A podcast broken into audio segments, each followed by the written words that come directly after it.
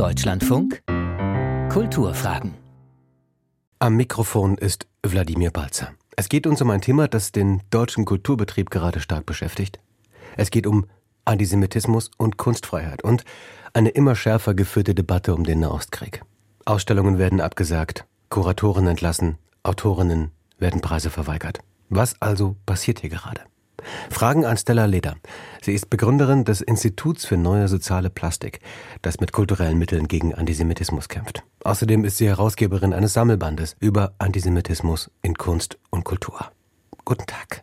Guten Tag. Wie weit verbreitet ist Antisemitismus in der Kulturszene? Es ist im Moment oder in den letzten Jahren vor allem so, dass wir Antisemitismus in einem bestimmten eher aktivistischen, eher linken Teil der Kulturszene sehen. Ähm, in einem weiten Teil äh, der kulturellen Sphäre äußern sich Menschen und Institutionen gar nicht unbedingt zu Antisemitismus oder zum Beispiel zu Israel. Und man hat sozusagen aber durch diesen aktivistischen Teil den Eindruck, dass das sehr, sehr verbreitet ist und an manchen Orten und in manchen Szenen eben sehr vehement auch auftritt. Hm. Das heißt, diese Aktivistinnen, Aktivisten sind einfach besonders laut, aber eigentlich wenige? Es ist sozusagen, es bestimmt halt sehr die Debatten und es bestimmt auch die medialen Auseinandersetzungen sehr stark. Natürlich ist es so, dass historisch Antisemitismus immer auch aus der Kultur gekommen ist. Also Antisemitismus besteht ja aus Bildern und aus Erzählungen und die werden ganz stark auch über Kultur vermittelt. Und das gab lange Zeit eher keine Auseinandersetzung mit diesem Feld, äh, wenn man sich die Auseinandersetzung mit Antisemitismus angeguckt hat. Da hat man eher über Schulen geredet, über soziale Arbeit, über Kinder und Jugendliche und so weiter. Und jetzt in den letzten Jahren nimmt eben vor allem seit der Dokumenta die Debatte über Antisemitismus in der Kultur zu und ähm, mein Eindruck ist, da gibt es sozusagen auch so ein bisschen Nachholbedarf, ja, dass man jetzt so entdeckt, oha, das ist ein großer und wichtiger gesellschaftlicher Bereich. Da geht es, glaube ich, auch einfach erstmal darum, das überhaupt zu erschließen. Wo sind die Probleme? Wie groß sind die Probleme? Wer ist daran beteiligt? Äh, was kann vielleicht getan werden dagegen? Das ist ja etwas, was nicht nur die Dokumenta beschäftigt und auch im Verhältnis zu vielen Kuratorinnen, Kuratoren, Künstlern, Künstlerinnen aus dem sogenannten globalen Süden. Das ist ja ein bisschen dieses äh, Schlagwort, was verwendet wird für alles, was, ich sag mal, nicht im westlichen, etablierten Betrieb etablieren konnte, sondern was eben aus Regionen wie Indien kommt, was aus Indonesien kommt, was aus äh, Teilen Afrikas kommt, was man so unter diesem Begriff verwende. Nehmen wir den jetzt mal als Arbeitsbegriff. Viele Kuratorinnen und Kuratoren kommen von dort in letzter Zeit. Künstlerinnen und Künstler bei der Dokumente haben es erlebt, aber woanders auch. Was ändert sich durch diese stärkere Internationalisierung des Kulturbetriebs? Auch ein anderer Blick auf dieses Thema, was uns Deutsche ja besonders beschäftigt? Ich würde dazu gerne sozusagen mehrere Antworten äh, geben. Und das, die erste ist tatsächlich zu diesem Begriff globaler Süden selbst. Das ist ja ein Begriff, der eigentlich also historisch ursprünglich aus dem Bemühen kommt, diesen Begriff der dritten Welt oder den Begriff der Schwellenländer und so weiter abzuschaffen, äh, weil man gemerkt hat, dass der problematisch oder ist. Oder Entwicklungsländer war auch noch genau. so ein Begriff. Mhm. Ja, genau. Und das ist ja erstmal ein Begriff, der sozusagen unabhängig auch von der geografischen Lage eines Landes äh, wirtschaftliche Unterschiede äh, äh, beschreibt, wirtschaftliche und äh, technologische Unterschiede unter diesem Begriff des globalen Südens fallen sehr, sehr unterschiedliche Länder. Also Costa Rica, Albanien, der Kongo, Indonesien und so weiter. Also das sind wirklich, das sind sehr, sehr unterschiedliche Kulturen und sehr unterschiedliche Länder, über die wir sprechen, mit sehr unterschiedlichen Geschichten. Und ich glaube, erstmal macht es überhaupt keinen Sinn, die in irgendeiner Weise zusammenzufassen, wenn es um äh, kulturelle und historische Gemeinsamkeiten geht es scheint mir eher so, dass der Begriff globaler Süden ein Phantasma ist oder, oder ein Konstrukt, das benutzt wird, um zu sagen, der globale Süden mit seinen Anliegen, der ist eben anders drauf als, was weiß ich, wir zum Beispiel hier in Deutschland. Und bringt vielleicht eine andere Sensibilität zum Thema Antisemitismus mit. Ne? Genau, und das, mhm. das finde ich hält so erstmal nicht. Also das ist aber nur die eine Seite. Die andere Seite ist, dass Antisemitismus natürlich ein globales Phänomen ist, unterschiedliche Ausdrucksweisen und unterschiedliche Geschichten auch hat. Und ähm, das eben nicht so ist, dass wenn man internationale Kooperationen eingeht, dass dann, dann dadurch auf einmal alles gut ist. Aber es kommt ja immer wieder der Vorwurf, dass Menschen, die aus diesen Regionen kommen und in Deutschland eben Ausstellungen kuratieren oder selber ausstellen, einfach dieses Bewusstsein nicht haben, dass es in Deutschland gibt, natürlich für die Shoah, für den Holocaust, für die Verantwortung dieses Landes. Ist das ein Konfliktpunkt? Für mich stellt sich immer die Frage, warum wird eigentlich aus all diesen vielen Ländern mit diesen sehr unterschiedlichen Kulturen, mit diesen sehr unterschiedlichen, also insgesamt sehr unterschiedlichen Möglichkeiten auch der internationalen Kooperation, warum machen ausgerechnet die Leute Karriere in Europa und auch den USA, die in irgendeiner Weise so eine negative Fokussierung auf Israel mitbringen? Eine deutsche Kulturinstitution wählt KuratorInnen aus, die das eben mitbringen und sagt dann, ja, das so, so ist das jetzt nun mal. Die Leute sehen das so, als wäre das sozusagen so ein natürlicher äh, Zustand. Israel und die Konfliktgeschichte in, in Israel und die, der Konflikt zwischen Israel und den Palästinensern ist ein Konflikt, der die allermeisten Länder in der Welt überhaupt nicht beschäftigt. Die haben einfach andere Geschichten und, und Probleme. Also das ist schon aus meiner Sicht ein Teil äh, der, der Ideologie, da so stark drauf zu fokussieren.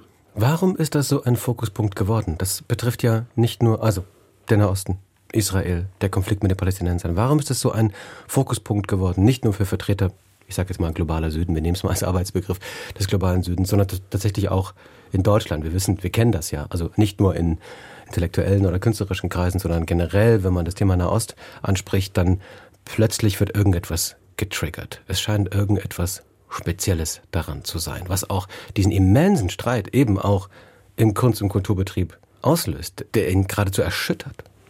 Um sich dieser Frage anzunähern, muss man über die Geschichte des Antisemitismus nach 1945 in Deutschland nachdenken.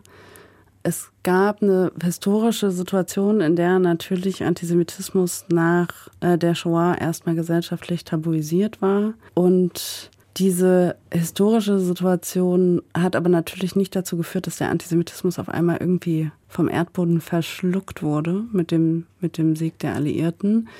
Ähm, der hat sich im Prinzip nach 1945 in Deutschland auf eine Art und Weise entwickelt, dass der sehr, ich sag mal, über Umwege ausgedrückt wird, äh, sehr indirekt. Wir haben so eine, so eine inzwischen fast klassische Form äh, des sogenannten sekundären Antisemitismus. Das sind die Formen von Antisemitismus, wo es um Schuldabwehr geht. Und im Verhältnis zu Israel sieht man eben auch oft so eine Umwegskommunikation. Da ist so was Verdruckstes drin. Also Israel wird dann ganz schnell zum Bösen in der Welt Welt erklärt und äh, es gibt so eine, so eine, so eine Fokussierung äh, auf Israel und israelische Geschichte.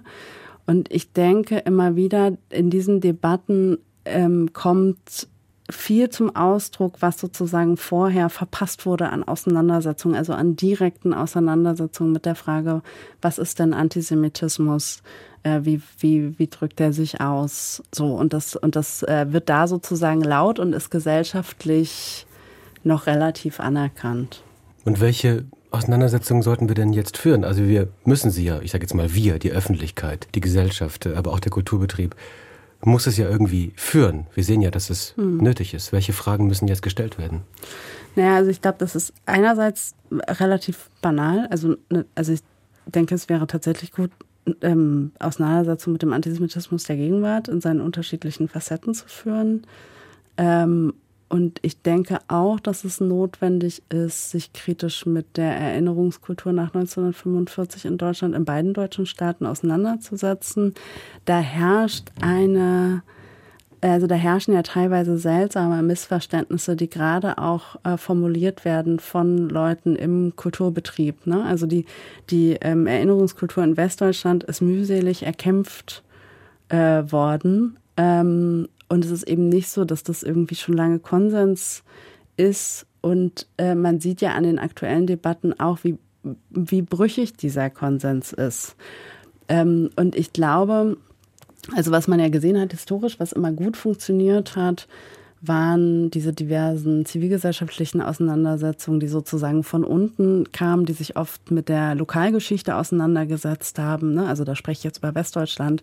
Die haben ganz viel bewegt und also einzelne ich, Schicksale zum Beispiel. Oder? Einzelne Schicksale, äh, was weiß ich, die Geschichte meiner Stadt, die Geschichte mhm. des Ortes, an dem ich arbeite, was auch immer. Und da sind ganz viele Modelle schon entstanden, ähm, bei denen ich denke, die kann man gut eigentlich zum Beispiel auf den Kulturbetrieb übertragen. Also es, ähm, es könnte doch sein, zum Beispiel, dass ein Theater äh, die Münchner Kammerspiele tun das ähm, zum Beispiel seit geraumer Zeit, sich mit ihrer NS-Geschichte äh, befassen oder auch ähm, äh, mit der Nachgeschichte. Also wer hat hier am Theater gewirkt? Äh, wie hat der NS fortgewirkt oder auch nicht? Was für einen Einfluss hatte das auf Programm und Personal? Das sind sehr konkrete Debatten, die man führen kann und anhand derer man der Realität des Gegenwartsantisemitismus und der Realität der Erinnerung und Erinnerungskultur sehr viel näher kommt, als in diesen Debatten, die ich teilweise als sehr pauschal empfinde, die in den letzten Jahren äh, passieren. Pauschal? In welcher Hinsicht? Wenn man sich das ansieht, Sie haben jetzt am Anfang nach dem globalen Süden gefragt, nach dem sogenannten. Und ich sag mal, in den letzten Jahren ist so eine Diskurslogik entstanden, wo man immer gesagt hat, naja, für Deutschland ist die Erinnerungskultur ganz fürchterlich wichtig. Und für den globalen Süden ist das eben weniger wichtig. Und das finde ich eine seltsame historische Verdrehung, ja, als wäre es sozusagen so was Urdeutsches, sich mit der Shoah auseinanderzusetzen. Das ist einfach falsch. Also es ist historisch nicht, nicht richtig. Das waren wackere Initiativen und einzelne Leute und verdiente HistorikerInnen und so weiter und so fort. Also insgesamt natürlich viele Menschen, die dazu beigetragen haben. Aber die haben eben auch gekämpft und die haben äh, über lange Zeit gegen eine Mehrheit in dieser Gesellschaft äh, gekämpft. Und ja, wie gesagt, wie brüchig das ist, das sieht man ja. Ne? Mhm. Also im Moment haben wir überall, ähm, sehen wir nicht nur Vergleiche, das ist ja, das ist ja okay, wenn man historische Vergleiche macht, aber sozusagen wirklich ähm, äh, Relativierungen der Shoah. Ne? In den aktuellen Debatten, wenn man mal auf die ähm, zu sprechen kommt, es gab neulich diese, diese Demonstration vor dem Auswärtigen Amt, wo Studierende auf der Straße sitzen und skandieren Free Palestine from German Guild. Das sind ja Verdrehungen, an denen man sieht, wie weit es mit den eigentlichen Auseinandersetzungen mhm. ist. Also der Spruch wäre, befreit Palästina von der deutschen Schuld sozusagen. Ja, ja das hören wir immer wieder. Wir hören noch andere Sprüche.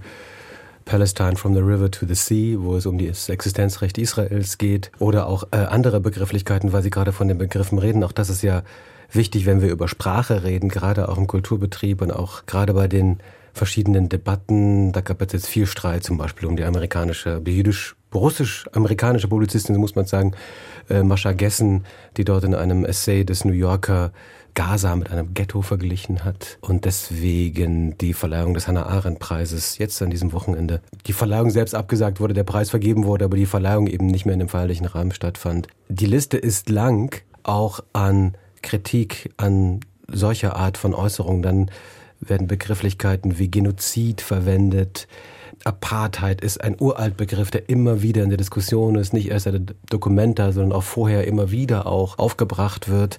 Wie empfinden Sie die Sprache, die da verwendet wird in der Debatte? Als pauschal und teilweise auch als dämonisierend und als äh, kontrafaktisch. Das sind ja sehr große, sehr emotionale Worte, die da, die da benutzt werden, wo ich oft den Eindruck habe, okay, wenn man sich mit Sprache auseinandersetzt und ich sag mal aus der Kultur kommt, ja, also wie Leute, die zum Beispiel eben schreiben, ähm, so, die haben ja eigentlich ein, wahrscheinlich ein gewisses Sprachempfinden. Ich verstehe nicht, warum, wenn man über wichtige politische Anliegen schreibt und spricht, äh, warum man eine Sprache benutzt, die so also die Leute so emotionalisiert und die so instrumentell ist. Es hat so einen populistischen äh, Charakter. Ja, also man kann doch ähm, Dinge, die einem nicht passen oder die man schlimm findet, benennen, aber bei der Sache bleiben, ohne historische Vergleiche anzustellen oder Gleichsetzungen zu bemühen, die einfach falsch sind. Also das, was der Krieg im Moment und das faktische Leiden vieler Menschen in Gaza, ähm, das kann man doch benennen und davon bestürzt sein ohne NS-Vergleiche zu bemühen. Also das ist so, ich verstehe das nicht, warum das sein muss. Vielleicht auch der Versuch, die Debatte zuzuspitzen um vielleicht etwas Neues ja, ich, entstehen zu lassen? Ja, aber das ist sozusagen, ja, aber das ist eben äh, Zuspitzung hilft, glaube ich, nicht, wenn es um solche dramatischen Situationen mhm. äh, geht, die sozusagen wirklich hochkomplex sind und bei denen äh, viele Menschen, also bei vielen Menschen ja schon das Instrument, also die Instrumente fehlen, um die Situation überhaupt zu verstehen, dann ähm, hilft es doch nicht mit Sprache noch so einen Nebel ähm, äh, zu schaffen, ähm, wo man dann auf so einer populistischen äh, Welle reitet. Die Kulturfragen im Deutschlandfunk mit Stella Leder. Begründerin des Instituts für neue soziale Plastik, die äh, mit äh, kulturellen Mitteln gegen Antisemitismus kämpft, Herausgeberin eines Bandes über Antisemitismus in Kunst und Kultur, eine Frau, die auch für NGOs gearbeitet hat, Ausstellungen mit organisiert hat. Jetzt wird natürlich immer wieder eine Frage aufgebracht. Wie gesagt, ich habe es schon erwähnt, Mascha Gessen, also dort äh, der Preis, die Preisvergabe wurde abgesagt, der Preis selber wurde vergeben, aber eben in sehr kleinem Rahmen. Es gibt aber noch andere Beispiele, wo tatsächlich Dinge abgesagt worden sind, wo Festivals abgesagt worden sind, äh, Ausstellungen abgesagt worden sind, Veranstaltungen diverser Art, wo Dinge einfach dann nicht mehr stattfinden, weil zum Beispiel bestimmte Kuratorinnen und Kuratoren oder Künstlerinnen und Künstler sich auf eine Art geäußert haben, die diese Veranstalter nicht mehr tolerieren wollten. Ist das eine gute Strategie, damit umzugehen? Das kommt darauf an, über welchen Fall man spricht. Also wenn man über Kuratoren spricht, also es gab zum Beispiel diesen Fall am Volkwang Museum in Essen, da ging es um einen Kuratoren, der auf Instagram für BDS geworben hat. Ich verstehe, dass das Museum dann sagt, äh, wir trennen uns, einfach deshalb, weil Kuratoren immer in der Verantwortung für Prozesse stehen, mit anderen KünstlerInnen sprechen müssen und so weiter und so fort. Das ist was, was ich verstehe, dass wenn man so, wenn jemand ähm, dann ähm, für BDS wirbt, dass man sagt, okay, hier schließen sich Räume. Ja, also dass man möchte das nicht als öffentlich geförderte Institution. Einen anderen Fall haben wir zum Beispiel im Fall eines Museums in Saarbrücken, das eine Arbeit nicht mehr zeigt von einer Künstlerin, die heißt Candice Brights. Und das Museum hat das begründet damit, wie Candice Brights sich in den letzten Wochen geäußert hat. Das finde ich tatsächlich schwierig weil egal wie man findet, wie sich die Künstlerin verhalten hat oder äh, wie die sich geäußert hat, die Arbeit, die sie da zeigt, hat mit diesen Aussagen überhaupt nichts zu tun. Die Arbeit ist auch zu einem anderen Thema.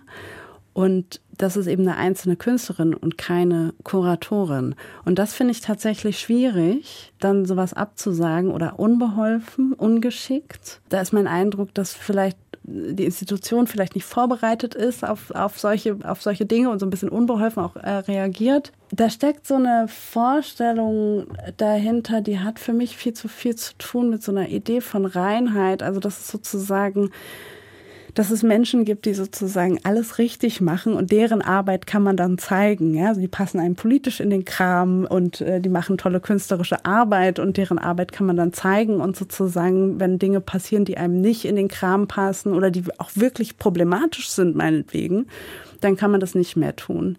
Das halte ich für unrealistisch und für schwierig und in dem Fall tatsächlich auch für problematisch, was die Kunstfreiheit angeht. Ja, da haben wir den Begriff, der natürlich jetzt sehr viel ins Feld geführt wird, wie das alles vereinbar ist mit der Kunstfreiheit. Das ist eine Debatte, die, glaube ich, heftig geführt wird, gerade im Verhältnis, wie umgehen mit der BDS-Bewegung. Die haben Sie schon erwähnt. Diese, ich nenne es mal anti-israelische Bewegung. Sie stimme zu, ich sehe Sie nicken, ja. kann man, glaube ich, einfach so bezeichnen, mit durchaus auch antisemitischen Teilen. Nicht alle sind antisemitisch, ein weites, lockeres internationales Netzwerk, also Boycott, Divestment and Sanctions. Künstlerinnen und Künstler, viele, gerade eben auch im globalen Süden, ich benutze mal den Begriff weiter, äh, haben da durchaus auch Schnittpunkte damit. Und dann kommt das Parlament mit einem, der Bundestag mit einem BDS-Beschluss aus dem Jahr 2019 ein Statement, also es hat keine eine wirklich Resolution. eine Resolution, eine was eben dann sozusagen ausgesendet wird, was keinen Gesetzescharakter hat, was aber dazu beiträgt, dass viele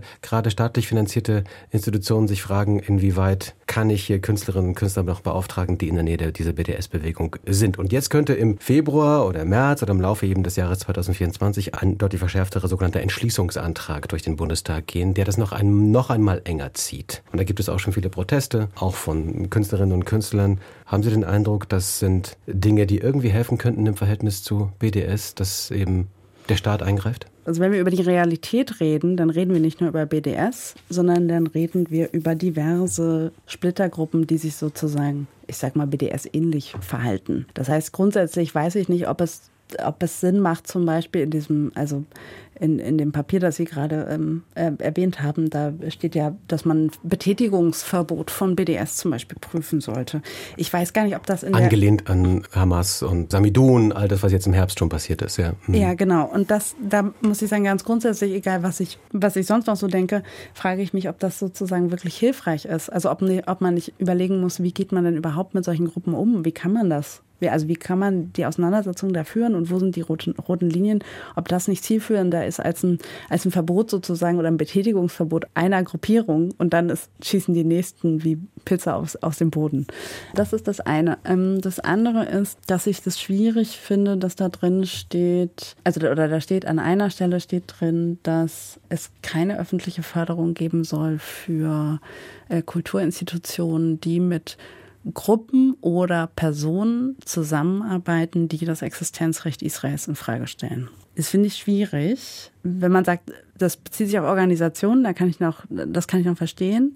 Bei einzelnen Personen frage ich mich, ah, wie soll das in der Praxis gehen? Also woher weiß man das, ob man mit jemandem zusammenarbeitet, der das in Frage stellt? Also ruft man die Leute dann vorher an und fragt die dazu, lässt sich eine Unterschrift geben. Das finde ich ein bisschen merkwürdig als Vorstellung. Das andere, da komme ich zurück sozusagen zu dem, was ich gerade eben gesagt habe. Aus meiner Sicht braucht es eine Unterscheidung zwischen der Frage, in welcher Position arbeitet eine Person. Also ist die verantwortlich als Kuratorin, als Dramaturgin, als Intendant, als was auch immer, also in leitenden Funktionen oder in wichtigen programmatischen Funktionen ist diese, ist die Person verantwortlich für andere KünstlerInnen. Das finde ich sozusagen die eine Seite. Und die andere Frage ist äh, die des einzelnen Künstlers, die der einzelnen Künstlerin und die des künstlerischen Werks. Bei einzelnen KünstlerInnen und bei künstlerischen Werken sollten nach Möglichkeit politische Kategorien überhaupt keine Rolle spielen. Umso wichtiger ist es, dass man zum Beispiel bei öffentlich geförderten Institutionen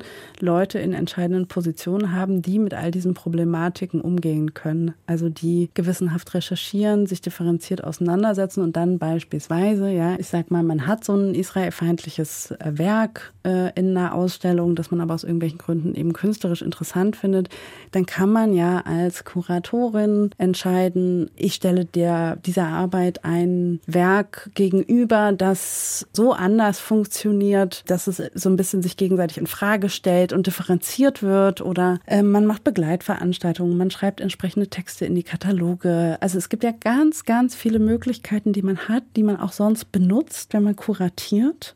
Da geht es aus meiner Sicht um eine Qualität der Arbeit und nicht um eine Frage so sehr Ja oder Nein oder Verbot oder Erlaubnis oder so, sondern da geht es um, um eine Differenzierung und einen genauen äh, künstlerischen und kulturellen Blick, der die Probleme und Herausforderungen der Gesellschaft, in der wir leben, mit den, immer mit in den Blick nimmt. Eine abschließende Frage noch, Stella Leder. Sie kommen aus äh, einer künstlerischen, intellektuellen Familie. Ihr Großvater ist Stefan Hermelin, einer der großen zentralen Autoren aus äh, DDR-Zeiten, der sich irgendwann, als die Ausbürgerung Biermanns passierte, gegen den Staat wandte und dort eben auch eine Unterschriftenliste mit initiierte und dort mit unterschrieb. Und beim Thema Kunstfreiheit bringen Sie dann einen ganz eigenen Hintergrund auch mit, auch einen, einen jüdischen Background über, über Stefan Hermelin. Wenn Sie jetzt diese Debatte aus ganz persönlicher Sicht sehen, was geht da in Ihnen vor? Es irritiert mich manchmal, wie schnell von Silencing spricht oder von Zensur oder von Cancel Culture. Das irritiert mich manchmal, weil ich denke, wir sind sowohl historisch hier in Deutschland nicht so weit nach tatsächlicher Zensur und wir sind global in der Situation, in der die Länder, in denen es tatsächlich Kunstfreiheit gibt, die Ausnahme sind. Und es irritiert mich sozusagen, wie leichtfertig mit diesen Begriffen hantiert wird. Ja, also selbst in dem Beispiel von der Absage von Candice Brightsey, wirklich, ich finde das wirklich problematisch. Zensur ist es aber trotzdem nicht. Das, ne, also man kann das kritisieren, ohne wieder diese sehr emotionalisierten äh, Begriffe zu nutzen, die dann über diese Verwendung faktisch entleert werden, die aber auch heute in dieser Welt eine große und wichtige Rolle spielen für Demokratien und für diverse demokratische Kämpfe. Stella Leder, die Autorin, Herausgeberin, Begründerin des Instituts für neue soziale Plastik über Antisemitismus und Kunstfreiheit. Ich danke Ihnen sehr fürs Gespräch. Vielen Dank für die Einladung. Mein Name ist Wladimir Balzer. Gleich hier Kultur heute.